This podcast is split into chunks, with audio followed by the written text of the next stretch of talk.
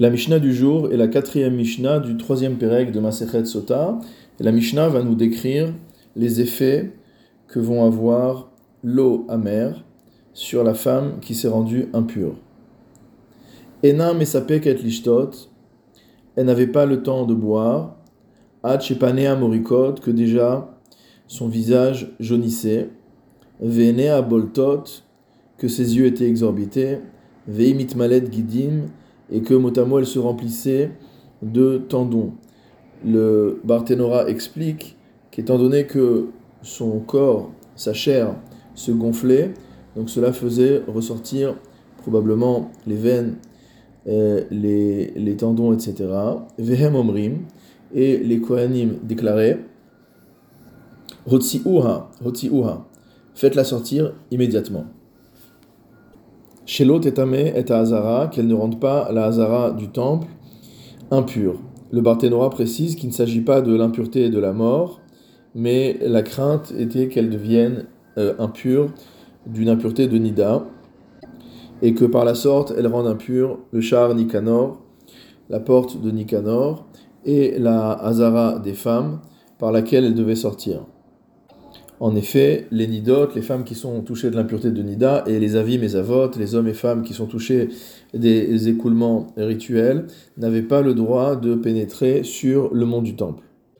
Tandis qu'un mort, lui, avait le droit euh, d'être présent sur le mont du temple euh, et également au niveau de Shahar Nikanor, puisqu'il s'agit de lieux qui n'avaient pas été sanctifiés avec la même Gdusha que la Hazara du temple.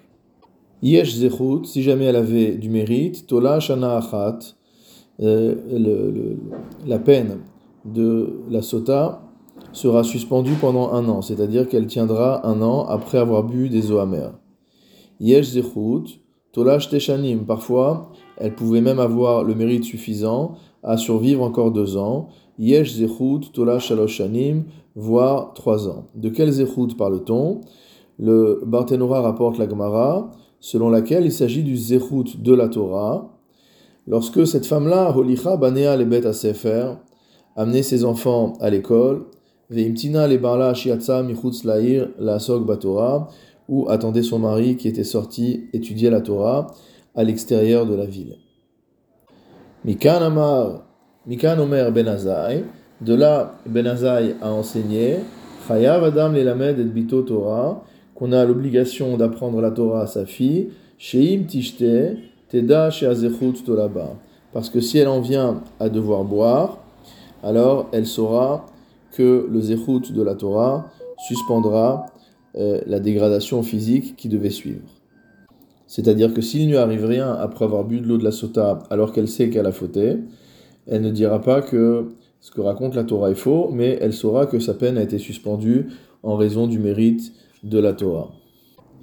Rabbi Eliezer Omer, Rabbi Eliezer dit le contraire. Kol amelamed et bito Torah, quiconque apprend la Torah à sa fille, keilu melameda c'est comme s'il lui apprenait la débauche. Comment peut-on dire une chose pareille? Le Barthénora explique chez Mitor Torah, himevina armimut veosad devarea beatznea. C'est qu'en étudiant la Torah, elle va comprendre de quelle manière faire les choses discrètement sans se faire entre guillemets attraper, qu'est comme il est dans le Sefer Michelet, dans les proverbes du roi Salomon, Ani Chachama, Shachanti Orma. Donc il s'agit ici d'une euh, sagesse qui est utilisée d'une manière dévoyée. Rabbi Yoshua Omer, Rabbi Yoshua enseigne pour sa part, Rotsaisha bekav etiflut mitish akabin ou prishut. Qu'une femme préfère une mesure avec cette fameuse tiflut avec cette légèreté que neuf kavim avec de la prichout, c'est-à-dire avec de la 16. Huaya Omer, il avait également l'habitude de dire, donc on parle de Rabbi Oshua, chassid shoté, notamment quelqu'un qui est pieux d'une manière stupide.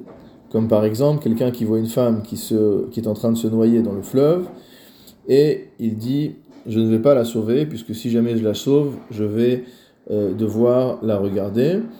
Donc, il préfère la laisser mourir. C'est ce qu'on appelle chassid choté, c'est-à-dire mot quelqu'un qui est pieux au point d'être fou. Veracha arum, et celui qui est racha de manière vicieuse, de manière rusée, Barthénora nous dit qu'on parle par exemple de celui qui va venir expliquer sa position et justifier sa position devant le Dayan, devant le juge, avant que euh, son contradicteur ne soit présent. Et une fois qu'il a installé ces paroles dans le cœur du juge, même si le juge écoute après l'autre partie, il aura du mal à se défaire de euh, l'avis favorable qu'il aura formé dans un premier temps. Donc ça c'est le Racha Arum. Veisha Prusha, la femme qui est motamo à 7.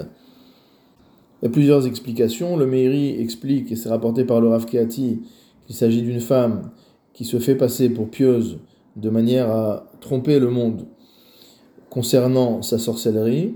Et le Barthénora le détaille un peu plus en disant qu'il s'agit d'une femme qui euh, jette des sorts sur d'autres femmes pour les empêcher d'avoir des enfants ou pour rendre leur accouchement difficile.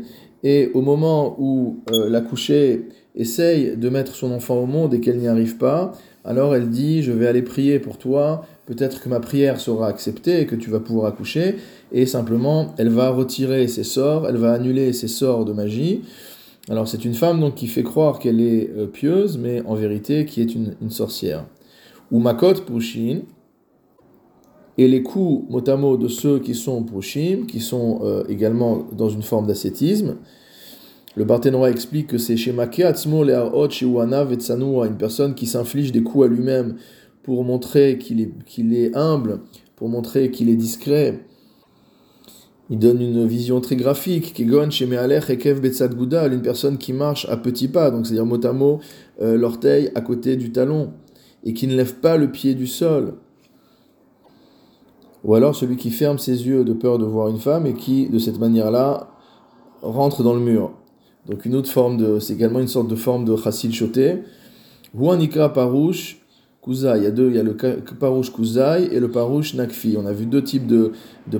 Et c'est étonnant que la Mishnah parle comme ça, puisque euh, nos maîtres euh, s'appelaient les Perushim. C'était comme ça qu'ils étaient euh, désignés, mais visiblement, visiblement, ils étaient désignés par un mot que eux-mêmes considéraient comme étant un terme négatif.